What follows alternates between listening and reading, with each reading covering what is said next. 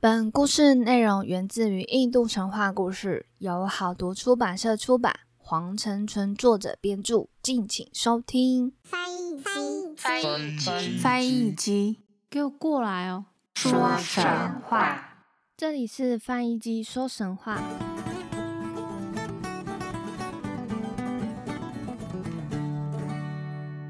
欢迎收听翻译机说神话，我是翻译机。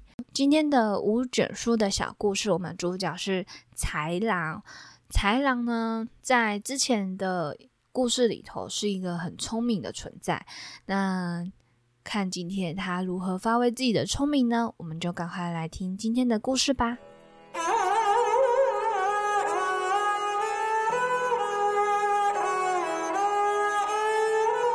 故事一：吃象肉的方法。收录在第四卷第十个故事。有一只豺狼在森林里找到一只倒闭的大象，豺狼围着它转来转去，却始终没有法子撕破它坚硬的皮。这时候，一只狮子走了过来，豺狼看见它来了，就双手合十，恭敬地说：“伟大的狮子啊，我是你的奴才，现在给你看守这一只大象。”就请大王来享用吧。但是狮子说：“别人杀死的东西，我从来不吃。这头大象，我赐给你吧。”豺狼听了非常高兴，就跟狮子磕头道谢。狮子走了以后，来了一只老虎。看到它以后，豺狼想：好不容易打发走狮子，现在又来只老虎。现在这一位要怎么打发他呢？如果不用挑拨离间的办法，这一个英雄是打发不走的。常言道，如果好言好语用不上，也没有法子去贿赂，就应该挑拨离间。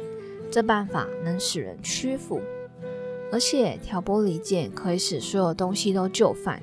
生在蚌壳里面封藏起来的圆圆的、很美丽的一颗珍珠，如果从中间穿上一个洞。就能够用绳子来约束他。于是呢，向老虎走去，慌慌张张的对他说：“舅舅呀，你为什么到这里来寻死呢？这只大象是给一只狮子杀死的，他让我在这里看守着，自己洗澡去了。在他走的时候，还命令我说：如果有老虎来到这里，你就偷偷来告诉我，我好把这林子的老虎都杀干净。”因为从前我杀死一只大象，一只老虎先来吃，吃剩了才留给我。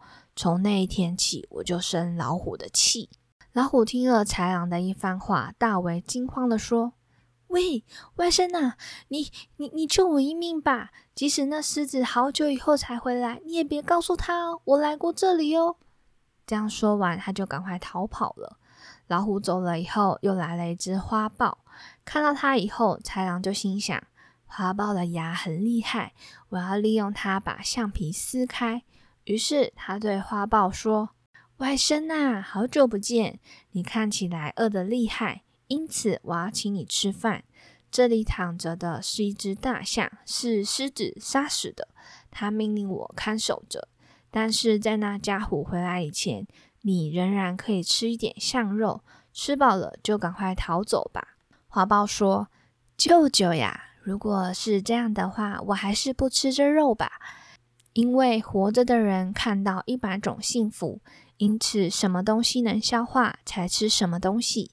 我还是离开这里吧。”豺狼赶紧说：“喂，你这个懦夫，你就放心大胆的吃吧。狮子如果回来老远，我就会告诉你。”花豹照办了。当豺狼看到皮已经湿透的时候，他就说：“外甥呐，走吧，狮子回来啦！”正当豺狼利用花豹撕开了裂口吃肉的时候，另外一只怒气冲冲的豺狼走了过来。他看到那家伙的体型与他差不多，对着他就冲上去。他用自己的牙把对方咬伤，将他赶走。就心满意足的享受大象大餐。故事二：神奇的红鞋子。新度是个急性子的人，他走起路来像风一样快，因此他最看不惯那些走路慢的人。每次他看见人们悠悠的闲逛，或者是看见老人家拄着拐杖慢吞吞的走路时，就忍不住要生气。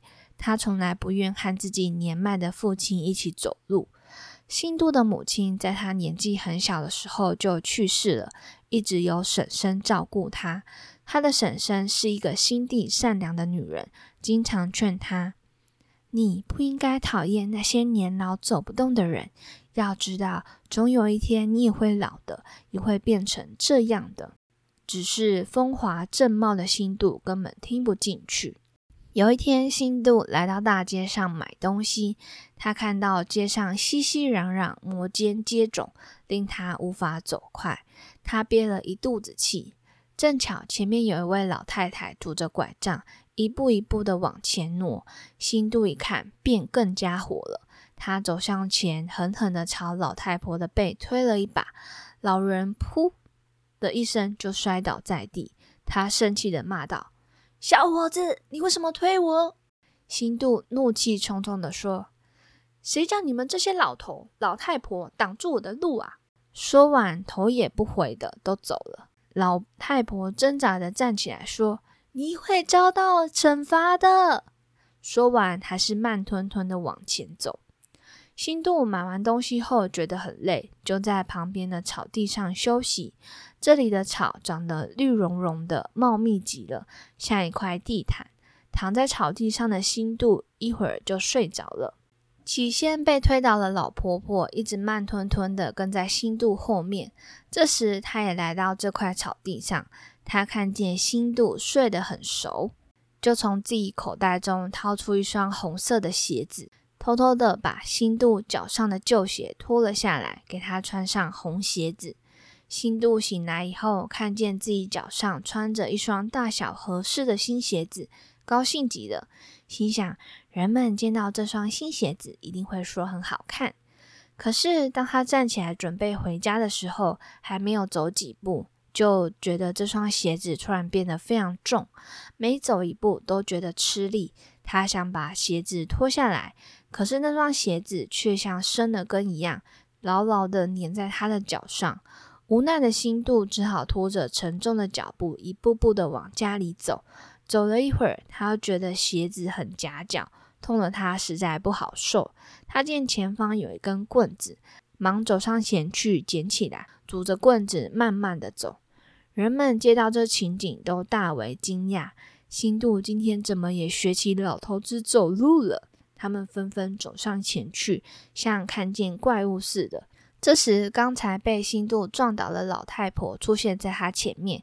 他笑嘻嘻的问新度说：“你什么时候也变成了一个老头啊？”新度不好意思的低下头。接下来的七天里，这双鞋子一直折磨着新度，几乎让他寸步难行。新度静下心来，反省自己以前的所作所为。又想起这些天来自己的街坊邻居、亲戚朋友不断的来安慰自己、帮助自己，他越想越惭愧，心想自己应该像他们那样做一个善良的人，对那些老人和走路迟缓的人，不但不应该埋怨他们，相反的应该要帮助他们。经过反思的心度，把自己这些天来的想法告诉了婶婶。果然，他说完。脚下那双神奇的红鞋子就突然不见了，他惊喜的跳了起来。从此，新度就成了一个乐于助人的小伙子。以上就是今天这两则小故事。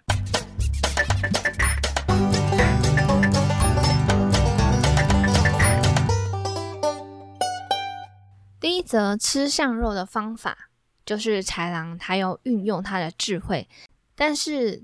这则故事主要是想要跟未来要成为帝王的天子讲一个道理：如果他的能力跟实力是高于自己的人，就要周旋且卑躬屈膝；如果和英雄们打交道，就要挑拨离间；如果呢是低于自己的人，就要周旋，而且要用贿赂的方式；如果是跟自己平等的人，就要蛮力起来打架。所以呢，豺狼对于狮子而言就是高于自己的人，他跟他周旋，且看到狮子来就先跟他磕头，然后再跟他周旋。老虎跟狮子是同样等级的，所以呢，就是他就是要挑拨老虎跟狮子的关系，就是要挑拨离间。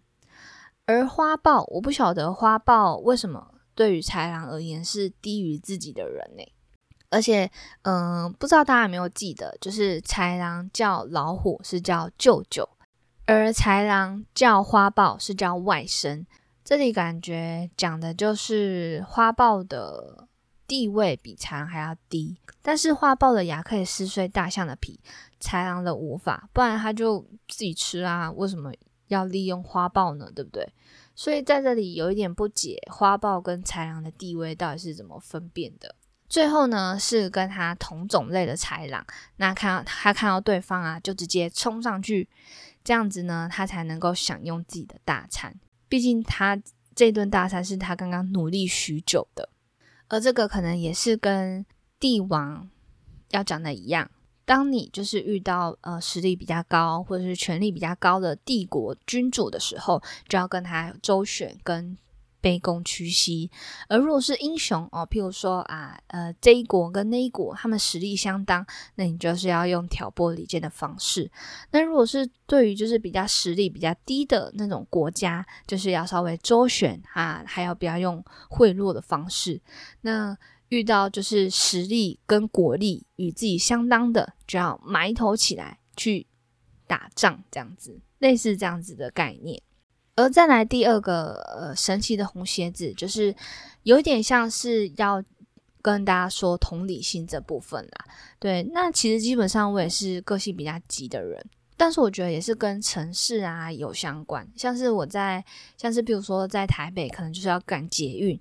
大家的嗯生活步调比较快，所以自然而然的，你觉得你的步伐就是要走得很快。像是有的时候我在捷运上遇到就是慢慢走啊，然后就会忍不住超车。但是他们慢慢走，并不是真的很慢很慢的走，而是我看到就是呃他慢慢走，就是因为他边走在边划手机，我就觉得嗯非常的不爽，然后就会超车，然后超到他前面这样子。因为我觉得你走路就走路，干嘛就是要划手机？对不对？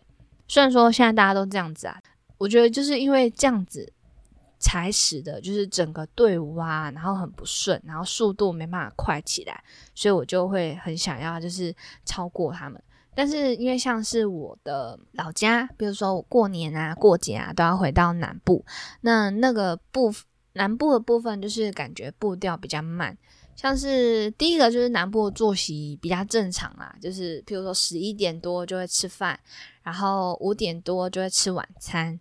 那像是十一点多吃饭，啊，有的时候睡觉起来，你就会觉得在台北你可能就会觉得哦，已经什么什么下午四点了，但是在南部睡午觉起来，哎，才发现怎么才两点多，就是感觉生活步调比较慢一点点。那相反的，自己的。步调啊，或者是整个呃处理事情的速度，也就会觉得比较慢。对，那我觉得这可能跟一些城市的氛围有关系。那今天就是分享这两则故事给大家。那喜欢听翻译机说实话的朋友们，也别忘了到 Instagram 或者是 Facebook 搜寻翻译机说神话。你可以到各大平台按下订阅跟留言哦。